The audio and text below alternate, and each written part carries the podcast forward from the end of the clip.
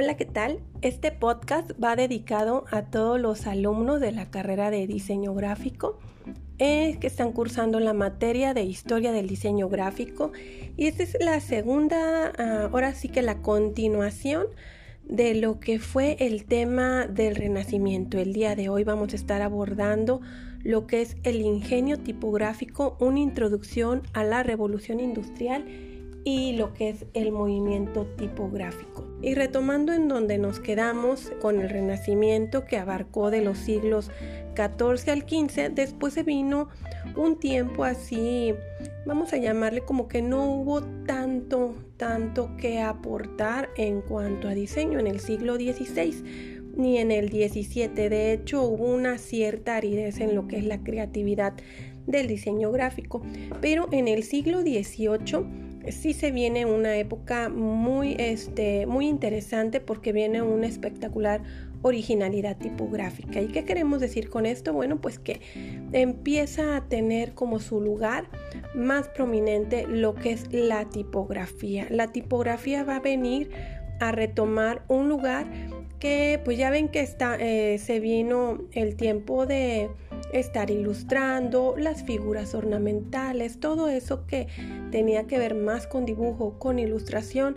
Aquí la tipografía va a empezar a, tener, por el contexto también de guerras, va a tener un lugar muy predominante, protagónico prácticamente, sobre lo que son carteles y medios impresos. Entonces, pues bueno, miren, un antecedente que les quiero compartir que se me hizo muy interesante y está al inicio de lo que es este tema es que el rey francés Luis XV está muy interesado en impresión. Más adelante vamos a ver que hay cierto rey también que lejos de estar interesado, al contrario, quiere reducir el número de impresores, pero bueno, eso lo vamos a ver más adelante. Este rey que les menciono, él eh, busca la manera de tener eh, una, una, propia imprenta, ¿no? Y se le llama la Imprimiere Royale, que es como una imprenta de, la, de lo que es la realeza. Y bueno, aquí las nuevas letras tienen lugar a ser diseñadas a bases de, en base a principios científicos. ¿Qué, vamos, qué, ¿Qué quiere decir esto? Bueno, que las letras van a empezar a tener como ciertos lineamientos. Y es que aquí en este tiempo, en este siglo que les menciono, va a haber varios personajes, de hecho en el libro son mencionados varios, la verdad es bastante extenso, pero solamente les quiero recalcar algunos que son realmente los que me parecen más así como que trascendentales. Uno de los que sí me gustaría mencionarles es Fournier. Fournier Leyon. Él planeó, de hecho, un manual de tipografía. Imagínense, ya iba a darse aquí el espacio para hacer un manual de tipografía. Entonces, imagínense de, de qué constaba este manual de tipografía. De cuatro volúmenes que fueron trabajados así que durante muchos años, pero solamente se produjeron dos. Eh, estos son ejemplos de tipos y bueno, les mencionaba que aquí la letra va a tener hasta algo de ciencia. Y bueno, aquí en este, en este tiempo también los grabadores se volvieron más hábiles, pudieron producir libros sin depender tanto de los impresores tipográficos grabando a mano, las ilustraciones y el texto. De hecho, hay una, una obra que se menciona en el libro, que son las obras de Horacio, que fueron vendidos, por primera vez aquí puedo ver, que fueron vendidos por medio de suscripciones. Y es que imagínense, el impresor hacía el tiraje y luego tenía que venir la venta. Y aquí se empieza a manejar, lo puedo ver por primera vez, lo que son las suscripciones como una estrategia para garantizar la venta. Y bueno, Vamos a mencionar dos, personajes interesantes aquí en lo que es este tiempo, una época del ingenio tipográfico, a Caslon y a Baskerville. Eh, durante más de dos siglos y medio después de la invención del libro móvil, eh, Inglaterra buscó en el continente un lugar en la tipografía de diseño. Y como les mencionaba, la guerra civil, la persecución religiosa, la rígida censura, el control del gobierno de la impresión, porque ya ven, desde el rey este que les mencioné al principio, pues ya había un interés sobre los impresores, pero bueno, aquí les menciono, el gobierno eh, tenía esta, este interés de, de querer también tener el control de la impresión. Entonces hay un rey que él ya les mencionaba, el rey Carlos II. Una vez que este hombre asciende al trono, eh, como ve que el control del gobierno, ¿verdad? Eh, había creado un clima que no favorecía la innovación gráfica, pues este hombre demandó que el número de impresores se redujera a 20 y entre comillas está escrito en el libro, dice por muerte o de otra forma. Imagínense nada más que también los impresores sufrieran persecución. Entonces, esta, esta parte se me hace muy interesante porque todo esto, todas estas presiones sobre la sociedad van generando en pues los impresores, todas estas estos artistas que se van, vamos a llamarles artistas técnicos porque pues dan lugar a lo que es la, la impresión. Y en este caso la tipografía pues va teniendo un matiz hasta cierto punto con delimitantes, ¿no? Ya ven que ahorita ya surge ese manual y viene aquí eh, algo que se le llama los orígenes de la información gráfica, porque para nuestra información eh, dice así, se los voy a leer textualmente, dice, la base de la información gráfica es la geometría analítica, una rama de la geometría usada y desarrollada en 1637 por un filósofo matemático y científico francés, René Descartes. ¿Esto qué quería decir? Que por primera vez se, se introducen eh, lo que son las coordenadas cartesianas y otros aspectos de la geometría analítica. Y pues aquí vienen lo que son las gráficas de barras y todo eso. Entonces, como nos daremos cuenta, el diseño de letras, de formas, empiezan a tener un, tanto una apariencia hasta matemática, ¿no? Eh, se empiezan a reinventar estos trazos con un adorno de letras, haciéndolos un poquito eh, delgados, que con unos ángulos más agudos, rectos, los trazos verticales. Se elimina el flujo estrecho de los patines de las letras en el trazo vertical, como en el, en el estilo antiguo romano.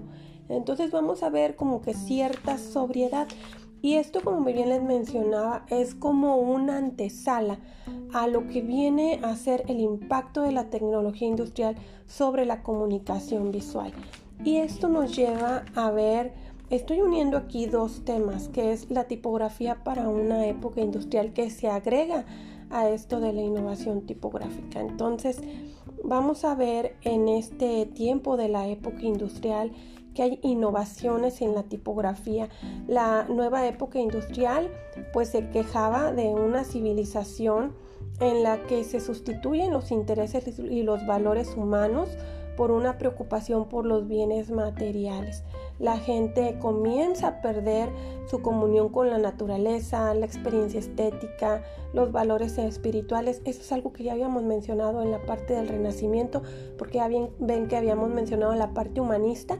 Bueno, pues aquí empieza en esto de lo que es la época industrial, una, un cambio también de pensamiento en en donde se empieza a desprender el, hombre, vaya, eh, de lo que es la naturaleza y hasta se ve en lo gráfico. Fíjense nada más, si podemos hacer esa reflexión eh, donde el hombre antes tenía eh, esta cercanía con la naturaleza, también lo quería plasmar en los libros, ya ven, con en el Renacimiento, con las formas ornamentales, florales, adornos, y aquí en lo que es la, época industrial, mm, hay como un, una, tendencia muy marcada hasta hacia lo simple y es que cambian los intereses de la sociedad por bienes materiales. Entonces aquí viene también un incremento eh, de la educación pública y la, alfabetización, las necesidades de la sociedad pues viene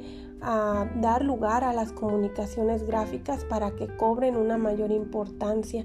Entonces, en este contexto, las artesanías pues casi desaparecen por completo. La especialización del sistema de fabricación eh, fractura eh, las comunicaciones gráficas dividiéndolas en componentes de diseño y producción separados. Es decir, la, naturaleza de la comunicación visual cambia profundamente. la variedad de tamaños tipográficos, estilos de letras aumenta, la invención de la fotografía, los medios para imprimir imágenes fotográficas que surgen, poco a poco amplían el significado de la documentación visual e información pictórica. Entonces ya eh, todo esto viene a generar una innovación en lo que es la tipografía. Y viene un tiempo en el que ya no son suficientes las 26 letras del alfabeto. empiezan a haber una como una transición, vamos a llamarle así, porque empiezan a funcionar como símbolos fonéticos. Así que la época industrial las transforma en formas visuales abstractas que proyectaban poderosas formas concretas de un fuerte contraste y un gran tamaño desde las carteleras. Y vamos a ver que aquí también eh, hay algunos personajes. Claro que en todo lo que es esto de la historia del diseño gráfico hay personajes que marcan tendencia y marcan como una pauta para que luego haya el que le siga, ¿no? El que le, el que le precede y el que después le, le, va, le vas dando el seguimiento, ¿no? Y me encanta esta parte de la tipografía porque eh, vamos a poder observar en las páginas de este libro que estamos leyendo, que es el de Historia del Diseño Gráfico de Felix Mex, vamos a podernos deleitar. Yo me deleito, la verdad, en lo que es darle vuelta a las páginas y empezar a ver toda esta transición de lo que es el carácter al fonema, al, convertirse no solamente en letra, sino ya se convierte en un símbolo. Y la verdad que sí les menciono, es un deleite ver las tipografías, cómo se va experimentando con más modelos y empiezan a ver, a surgir lo que son las familias de letras, ¿no? Eh, viene un, un este, tema que me llama mucho la atención, el cartel de caracteres en madera. Dice que a medida que aumentó el tamaño de los tipos muestra también crecieron los problemas de los impresores y fundidores. ¿Por qué? Porque ya ven que los eh, impresores hacían las letras de los caracteres de fundición y aquí en este tiempo las letras empiezan a ocupar un lugar predominante en lo que es la información, en lo que se quiere proyectar. Entonces imagínense que si antes, no sé, eh, había un carácter inicial, eh, la inicial del texto, la primera letra era se veía un poquito más grande. Bueno, aquí están agarrando dimensiones mucho mayores y fíjense el dato, había, podía haber caracteres que pesaran hasta 500 gramos, imagínense nada más, y lo que representaba en gasto. Entonces viene a darse lugar de lo que son los caracteres en madera. Y, pues bueno, es una técnica que empieza a dar un lugar, una revolución en la impresión. Vamos a ver, les voy a mencionar nada más algunas de las figuras. En esto, bueno, me faltó mencionarles de lo que son en los en lo que son las innovaciones tipográficas porque están este William Caslow, eh, Thomas Conderley, eh, Caslow va a ser muy mencionado, eh, Henry Caslow también, Vincent Fingis, um, Woods y Sharwoods son, son varios. De hecho, en, lo que se refiere a lo que es la revolución en la impresión, hay dos, que son mencionados, es Baskerville y Bodoni. Y claro que cuando leemos estos, estos eh, apellidos, vamos a llamarle así porque sí, no son, no son sus nombres, son los, los apellidos, eh, viene a mi mente luego, luego, como hay familias tipográficas, pues que traen sus, sus nombres, ¿no? Viene a darse un lugar después de una revolución en esto de la impresión, la mecanización de la tipografía. Y es que eh, va a dar, todo esto es, va a ir dando lugar a lo que es la fotografía como nueva herramienta de comunicación. Esto, bueno, pues la verdad está bastante, bastante rico en información. Yo por ahí como quiera les voy compartiendo las páginas y eh, sin lugar a dudas también los, los mapas conceptuales que de verdad cuando leemos estos temas, como les mencionaba, yo me deleito en lo que son las, el ver los carteles, cómo, cómo comunican, cómo son las intenciones ahora de la, de la letra. Pero bueno, todo esto nos va a ir dando lugar porque aquí hay una exploración, aquí hay una innovación que nos va a llevar a descubrir lo que es el, eh, un tema que se va a dar más adelante, que es la fotografía. Ya mencionado como una nueva herramienta de comunicación visual y vamos viendo la evolución. Entonces, pues bueno, este tema sí se me hizo mucho más breve. La verdad, no, no lo extendí tanto porque sí propiamente de lo que quiero que, se, que puedan ustedes mm, disfrutar es en, eh, y que puedan conceptualizar, vaya, es que en esta época industrial la tipografía cobra un carácter mucho más eh, impactante por el uso que se le da a, la, tipografía. Vamos a dejar de ver lo que son esto de las ilustraciones y se va a estar dando lugar al juego de letras. Entonces, pues bueno, espero sus comentarios, espero que esto les pueda inspirar, les pueda animar a leer más y pues que nos preparemos porque vienen más temas muy interesantes acerca de lo que es la historia del diseño gráfico. Bueno, hasta aquí le dejamos, hasta pronto.